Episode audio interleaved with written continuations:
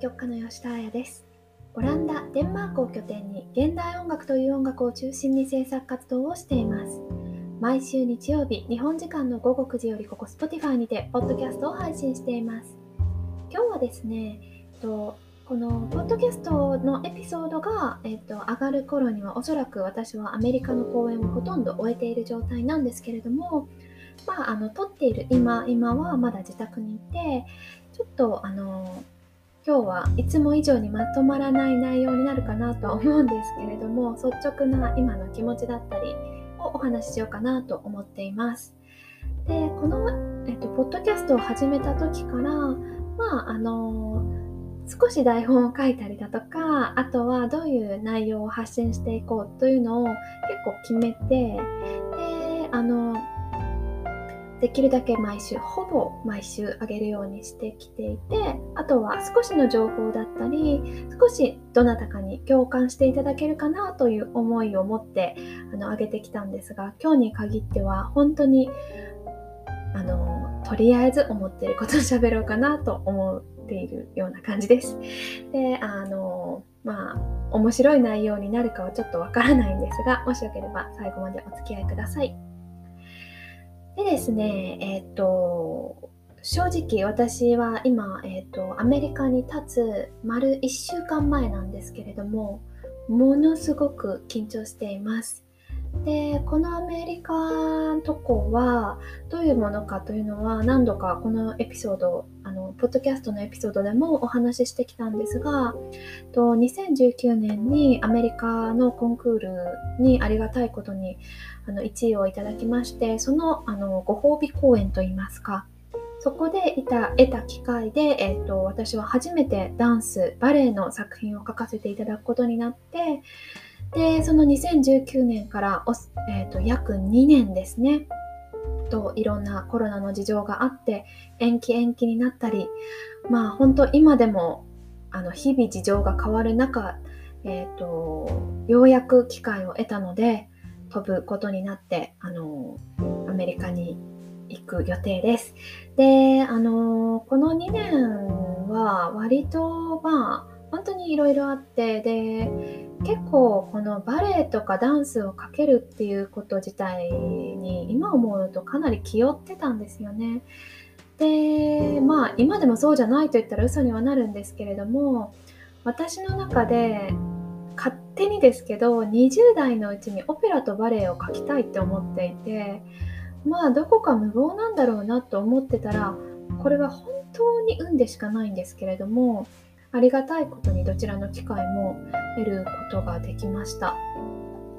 で本当にこれは私がどう頑張ったとか周りがくれたとかっていうよりかはあの正直にあの何の謙遜もなしに運だと思っています。で別に20代にどちらもやれたからってどうってことでもないですしどちらもやれなかったからどうということでもなくて結局は中身何をやったかだとは思うんですがなんとなくですけど私の中で20代でどちらも表現してみたいなと思っていてで生涯1作品ずつになるとは思っていないので、まあ、初めてオペラをやるならまあ1回20代でやってみたいとか、まあ、初めてバレエを描くなら一度20代で何か挑戦してみたいという気持ちがずっとありました。まああのいわゆるクラシックの作曲家にとってオペラを書くとかバレエを書くってことはある一つの憧れみたいなものがあると思います。まあどういう形の憧れかっていうのはまあそれぞれの作曲家によって違うと思うんですけれどもたくさんの方が関わってまああとは音楽だけでなくビジュアルだったり舞台美術とかもそうですしダンサー歌など、まあ、いろんな方が関わって大きなプロダクションを作る作品を作るっていうのはそうそう起こりうることではないんですよね。やっぱりそれだけの資金源があることだったり機会があることだったりそんな大きな機会が自分に回ってくるかどうかだったり若手に回ってくるかどうかだったりいろんなこうタイミングとか運とかそういうものが重なって起こりうるなと本当にあのうんしみじみ思っています。で私の場合は本当にそういう意味ではラッキーだったなと思っていてどちらも表現する機会が得られたことっていうのは未だにあのすごく感謝してますしなんか本当に起こるんだなっていうような気持ちにもなっています。直今すっごく緊張していて毎日なんかあんまり寝れないぐらい緊張しててあこんなの久しぶりだなと思ってるんですけれどもなんでこんなに緊張してるんだろうとか何がこんなに不安なんだろうってちょっと考えてたんですね。でそれを考えるとあのよくよく思うと今までよく不安じゃなかったなっていう方にたどり着いたんです。というのも、えーと、海外に来ても7年もうすぐ8年目になるんですけれどもうーんそうですねあのそう、えっと、大学、日本の大学にいた頃の私の夢というか、一つの目標は、外国で、外国の方々に自分の作品を演奏していただくということが一つのゴールでした。で正直そんなものってなかなか叶わないって思ってましたし留学したところで自分の作品を演奏してもらえる機会がどれだけあるんだろうかっていうのはあんまり正直想像がついてなかったんですね。というのもどこかのコンサートのじゃあ10分15分の時間を私の作品を演奏するだけの時間に当てられてこんな無名な一学生の私の作品を誰かが演奏してくれる。でその当時は共通言語というのもなくて英語もほとんど喋れなかった状態なのでなんかそういうことを人と作り上げる音楽を誰かと作り上げるということが想像できなかったんですよね。なので当時なんかあ海外で自分の作品が発表できたらそんなにいいことないだろうなみたいなそんな夢みたいな話ってないんだろうなって正直思ってました。でその頃初めてあのその目標というのが叶ったのが大学の終わり頃ですね。その前にもお話ししたフィンランドでたまたまそういう機会をいただいて演奏していただいたんですけれども、まあ、それが2013年とかなのでもう8年前ですね本当に。でそこから8年なんかここ最近は正直言うとあの海外でのあの演奏機会の方がずっと多くってそれこそ2ヶ月前に日本で公演をしたのが本当7年ぶりになるほどあのほとんどの自分の作品はむしろ海外で発表してきて海外で、えーと、一緒にいろんな方とお仕事させていただいてきたんですけどなんか今一度なんかこう自分のことだったりだとか今やっていることを見直してみるとなんかこれまでよくそんな勇気あったなって思うことがたくさんあるんですよね。でまあ今の不安がそう思わせてることもありますしあとはあと私個人のことになっちゃうんですけど今ちょうど29歳であと2ヶ月ぐらいかなで30歳になるんですけれどもなんかそれを思うと20代は本当にそういういろんな機会に恵まれたなというふうに感じています。で、あの、前のエピソードでもお話しした通り、やっぱりアメリカって私にとってはすごく新しい土地だし、うん、言い方を変えれば新しいマーケットだし、本当に何も知らないんですね。で、まあ私の作品がすごく好きか、すごく嫌いかも全くわからないんです。で今顔も見たことがなければ話したこともない方々のもとに自分の音楽だけを持っていくっていうのにすごく不安を覚えていてまああの以前はきっと若手の至りであ自分の音楽絶対いいからこういうところでいろんな人に聴いてもらいたいみたいな気持ちがあったんですけど今はこの音楽どうジャッジされるんだろう？どういうふうに思っていただけるんだろう？まあそれが気に入っていただけなくても気に入っていただいてもどんなことを自分は思うんだろうとかまあ本当になんか何かにつけてすごく不安に思ってるんですね。でなんかでも逆を言うとその音楽がなければ私自身がただアメリカに行っても一ただ外国から来た人なわけで。だからやっぱり音楽を持ってるからこそなんかまっすぐ立てているというような状態でもあるなと思っていて。なんか昔同級生だったかな？なんか楽器を弾くというかあの演奏家音楽家の同級生が言ってたんですけど男の子だったと思うんですけれどもなんか楽器持ってないと不安なんだよねみたいなことを歩きながら言ってて。なんか今ちょうどその気持ちがすごいわかるなというふうに思ってます。なんかそうなんですよね。結局音楽をやりに行くのが不安なんですけど音楽なしで行く方が不安みたいなところもあってなんかそんなようなちょっと矛盾したような気持ちを抱いてます。でまあ不安のもう一個の要素はおそらくこれは自分自身の問題なんですけど毎回毎回やっぱりどこかで作品をやるたびに前の作品より良くなくてはいけないとか以前の作品よりどこか良くなくてはいけないっていうのを思っているんですね。でそれは多分目指すところではあるしそれがモチベーションになることもたくさんあるとは思うんですけれどもうーん前の作品って結局そんなに知らないんじゃないかなっていうのが正直なところなんですよ。っていうのも前の作品より良くなければいけない考えっておそらくあのアカデミックな場所大学だったりそれこそそれ以前の高校だったりっていうところでこう得てきたような経験だったり感情だったりだと思うんですけど今こういうふうにいろんな国で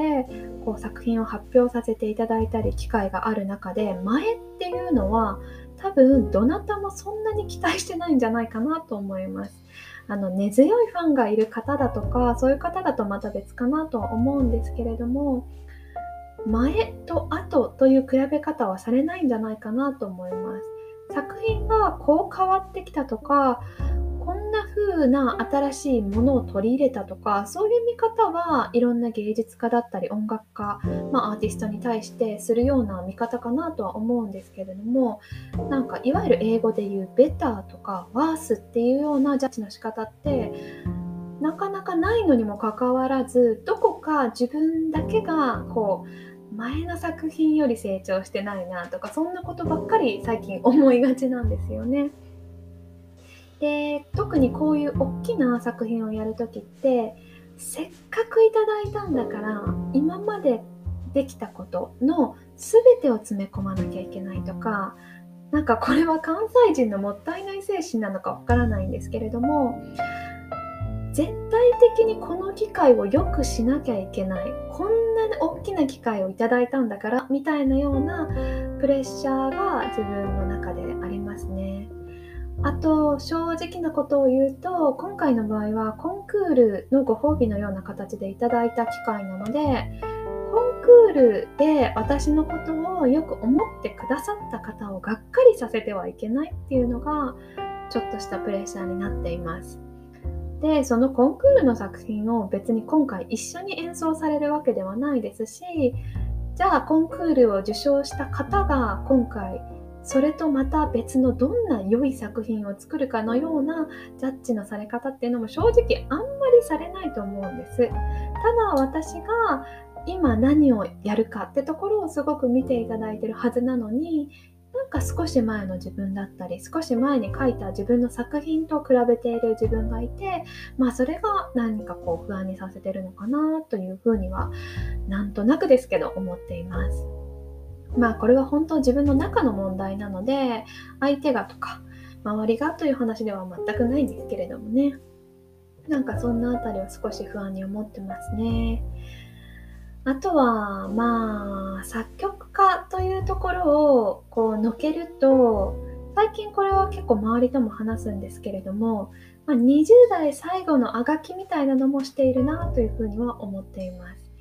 私は結構早く30歳になりたい人で なんかこれは多分おそらくマイノリティだとは思うんですけれどもなんかできるだけ早く30歳になりたいなと思っていて20代後半割とめんどくさいしなんかいろいろしんどいなみたいなことがあるんですよね。まあそれはただただ数字なだけで自分がこうどう切り替えるかとかまああの結局気持ちの問題だっていう話だとは思うんですけれども20代ってやっぱりこういろんな選択肢があって体力もあってでいろんなことができるって思ってるし実際にできると思うんです。でやっぱりその中でいろんな選択をしていかないといけないとなった時にうーんどういう選択をするかっていうのはやっぱすごく難しいですよね。なんか若気の至りでできるところまでやりきってしまうのかとか。あとはもうそろそろ30代に向けていろんなことをこう俯瞰的に見れるようにするとか。あとは自分の表現したいものをかなりしつこく追い求めるとか。まあもちろんね全部のことを20代でやりきって30代に持っていくという話でもないと思うので結局そういうのは数字だけですし引き続きみたいなところはあるとは思うんですがなんかこうこんな20代でいいのかなっていうのを30になる前にして急に思い始めています。でこんな20代の中にそのオペラやバレエを書かせていただく機会があってっていうのはあるんですけれどもまああのこれ終わったらどうするんだろうなみたいなところも正直少し脳裏にあってあの20代でやりたかったオペラができて20代でやりたかったバレエができてでっていうのが全く想像がついていなくってで私はすごくこうタイミング的に本当に30代になる直前にこのバレエというのをあの講演をさせていただくことになっているのであれ？20代の目標終わったら本当に30じゃんみたいな。なんかそんな気持ちでいてあれ？30何やるんだっけ？というようななんかこうやる前の燃え尽き症候群の想像ができちゃってるみたいなことがちょっと起こってて。またそれも今なんか渡航前不安にしてるんですけれども。まあそんな先のことなんて考えずに。まあこの今の瞬間できることをベストを尽くすしかないかなとは思ってるんですけどねなんか20代の終わりというのはもちろん作曲家だけじゃなくって本当いろんな職業の方がまあいろんな悩みにぶち当たったりだとかあとはまあ方向転換したりだとかっていうのが多い時期かなといろんな方の話を聞いてて思います。でまあ海外でもレイト 20s クライシスといって、まあ、あの、なて言うんですかね、いわゆる20代の後半のあがきみたいなものっていうのはよく言われていて、まあ、社会の目を気にするだとか、あとはいろんなことをこう、人と比べてしまったりだとか、そういうことを割と最後にしがちみたいな風に言われるんですけれども、まさにそれと自分のこう割と大きな作品をするこうタイミングが重なって本当日々いろんなことを考えています。でもねまあうん結局は本当これまでもそうですけどまあ自分がやらなきゃいけないことをその時に一生懸命やるしかなくってまあ作品にしろまあ人間性にしろまあジャッジする方の感情みたいなこととかそのジャッジ自体を私自身がコントロールすることはもうできないと思っているのでまああの自分がコントロールできないところはもう気にしないっていうのが一番なのかなとは思うんですけれどもまあ結局気にするのは自分の中のなんかそういうちょっともやってした部分だけなんですよね。なんか勝手にプレッシャーを与えたりだとかまあそこまで思ってないよみたいな周りのことをこう勝手にああそうしなきゃいけないんだろうなみたいな風に自分でこう言い聞かせたりだとかっていうことをしがちだなというふうに なんか不安になるとどんどんそういう感情が加速するので最近はうんそんな風に思ってます。でなんかこう作品自体をこう渡航前なのでいろいろ見直しているんですけれども今回やらせていただくバレエの作品を見ていても正直書いたの書き終わったのはちょうどこの夏ぐらいなので、えーと、3ヶ月ぐらい前かな。なので正直自分が書いた細かい内容っていうのを忘れてたりするんですよね。でなんかこう見直す前すっごいこうあこんな作品持ってっていいのかなとかこの作品なんか本当にいい作品なんだろうかみたいなこのいい悪いっていうのも結局自分の話なんですけどなんかそんなことを思いながら楽譜を見直してたらまあ自分が思った以上にいろんなことをやろうとしてるなっていうのは楽譜から見えてきていてまああのーなんかそれだけは少し安心しましたね。それがどういう結果につながるかどうかはわからないんですけれども、まあ、あの楽譜だけを見るとやっぱりその時あの一番というか今やりその時やりたいことをやるやれるようなあのことはしてたなと思いますしなんかその音楽を書いている自分が楽しそうだなっていうのは楽譜から思いましたね。で細かく言うとどんなところかというと結構こう過去の自分の作品であの自分が楽しいなって思えた瞬間をこう今の作品に取り入れたりしていてなんかそれはあんまりこう意識的ではなかったんですけれどもあこの楽しかった瞬間私またやりたいんだなとかなんか違った形で違った人たちと違う国でそういう楽しいこともう一回しようとしてるなっていうのを自分の楽譜から見た時になんか少しだけポジティブにはなれました。あなんか割と私前向きじゃん？みたいな。なんかまあ音楽だけなんですけどなんかそれを見ると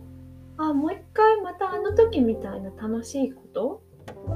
まあその時は楽しいと思ってたことみたいなのを新しい人たちとまだ見ぬ場所でできるっていうのは